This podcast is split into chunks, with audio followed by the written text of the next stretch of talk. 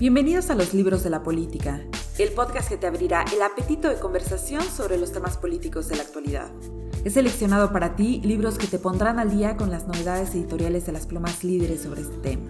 Mi nombre es Elian Rosales y te invito a que empecemos este viaje.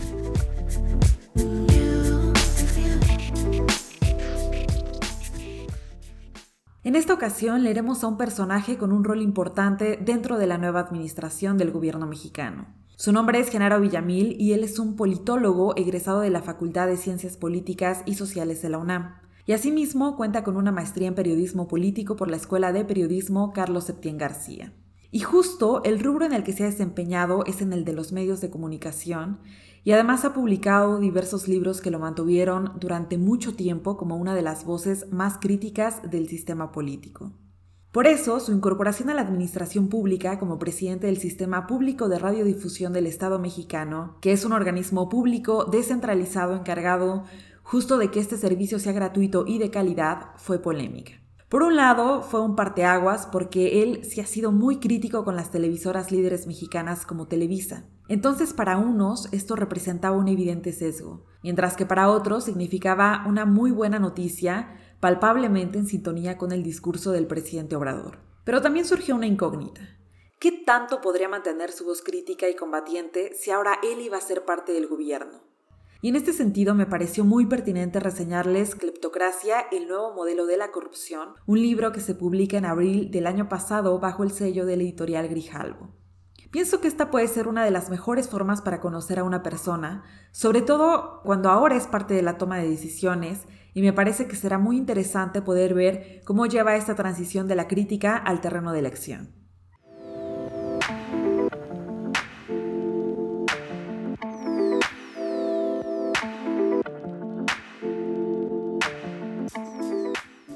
Empecemos por entender el concepto fundamental de este libro, cleptocracia, la cual no es sinónimo de la mafia del poder, un concepto que ustedes ya conocen y que se hizo popular cuando AMLO quería referirse a la élite política y económica, y en general cuando criticaba la forma en la que se movía el sistema. Cleptocracia hace referencia a la institucionalización del robo por medio de una simulación de legalidad. Una cleptocracia se instala cuando se destruyen los cimientos institucionales y coincide con un proceso de captura del Estado no solo del gobierno, de algunos sectores políticos o de instituciones aisladas, sino de todo el Estado, por parte de las élites que se sienten doblemente amenazadas si las desplazan del poder. Y bajo este entendido, el objetivo del libro es mostrarnos cómo la cleptocracia que se mantuvo hasta el último día del periodo del expresidente Peña Nieto, recordemos que el libro sale a la venta antes de las elecciones, es una degeneración de la tecnocracia dominante y de su modelo económico neoliberal y autoritario. Vale la pena señalar que en México a este neoliberalismo lo llamaron de manera eufémica como modernización. Este episodio se caracteriza principalmente por la reducción a la seguridad social, mayores mecanismos opresivos del Estado, libertad comercial y un desmantelamiento al Estado obeso y paternalista. Pero el punto que se resalta más a lo largo de estas páginas se centra en los nuevos actores y en la forma en la que estos detentan el poder. Por ejemplo, a través de la privatización de las compañías estatales y de sus nuevos dueños, pero también de un sector tecnócrata que pasa a ocupar los puestos de mando político y que son, en palabras simples, personas formadas en universidades privadas, en ocasiones extranjeras, con un perfil económico y de finanzas, respaldados por empresarios con mucho poder.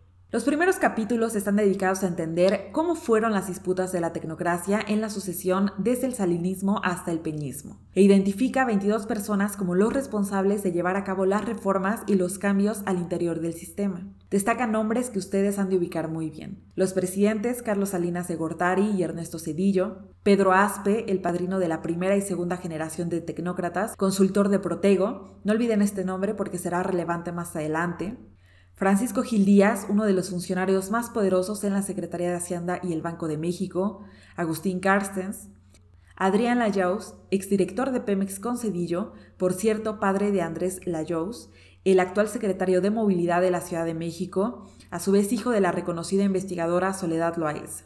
Aunque este personaje no es el más relevante del libro, vale la pena ver estas conexiones que al final sí importan, porque nos siguen mostrando caminos de cómo alguien llega al poder y como lo he repetido en otros episodios, esto no quiere decir que no tengan talento, pero al final su parentesco es una condición que les beneficia. Y en este caso lo subrayo porque él es parte de Morena, el partido de la alternancia. Y por supuesto se encuentra en los más actuales. Luis Videgaray, alumno y ex socio de Pedro Aspe en Protego, ¿se acuerdan de esta consultora? José Antonio Mid, Emilio Lozoya Austin, Aurelio Nuño, José Antonio González Anaya. Y aquí es cuando Genaro nos invita a mirar estas coincidencias. En primer lugar, prácticamente todos ellos estudiaron en el ITAM y tienen posgrados en universidades extranjeras. Comenzaron sus carreras en alguna dependencia de corte económico y de ahí se expandieron a otras áreas.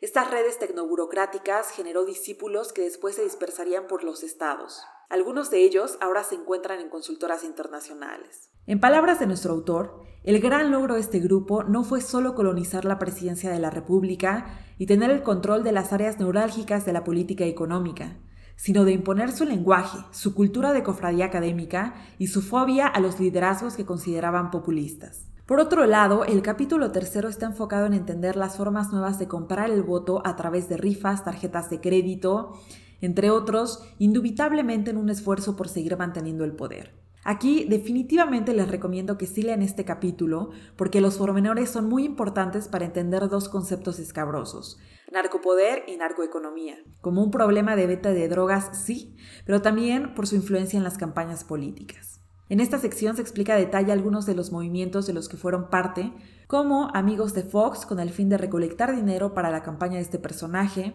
el Pemex Gate con el que se buscaba favorecer eh, con las donaciones del sindicato de Pemex al PRI, Monex Gate, Soriana Gate, todos estos métodos de triangulación de fondos. Y también se habla de los pactos, por ejemplo, el que tuvo Peña Nieto con Calderón, en el que se garantizaba que ninguno de los dos se aliaría con el PRD, en ese entonces partido de AMLO. El capítulo cuarto habla sobre todo el sexenio de Peña Nieto. Aquí encontrarán mes a mes todos los puntos críticos que se dieron en su periodo y la forma en la que los tecnócratas enfrentaron estas crisis. Por cierto, con muy malos resultados. Pero en el que me quiero enfocar es en el quinto, porque habla de los gobernadrones. Para el momento de la publicación del libro, 11 mandatarios estatales enfrentaban cargos por peculado, lavado de dinero o desvío de fondos. Estaban prófugos o se habían ganado amparos para protegerse. Aquí se nos explican las millonarias deudas estatales y la forma en la que tenían prácticamente comprada su impunidad. En suma, no hay manera de leer estas páginas sin indignarse.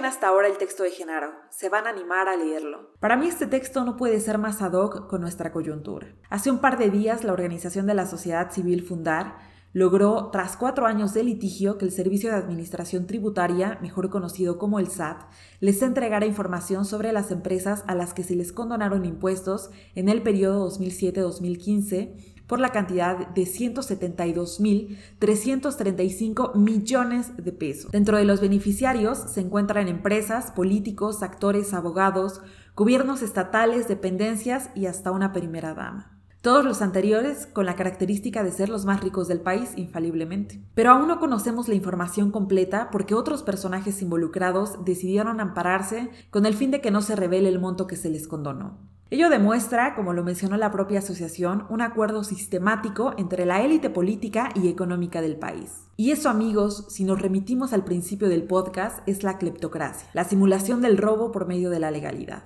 En este caso, el robo es el que se le hace al Estado, porque como demostró fundar, ese beneficio fiscal nunca fue pensado para todos, solo para las élites.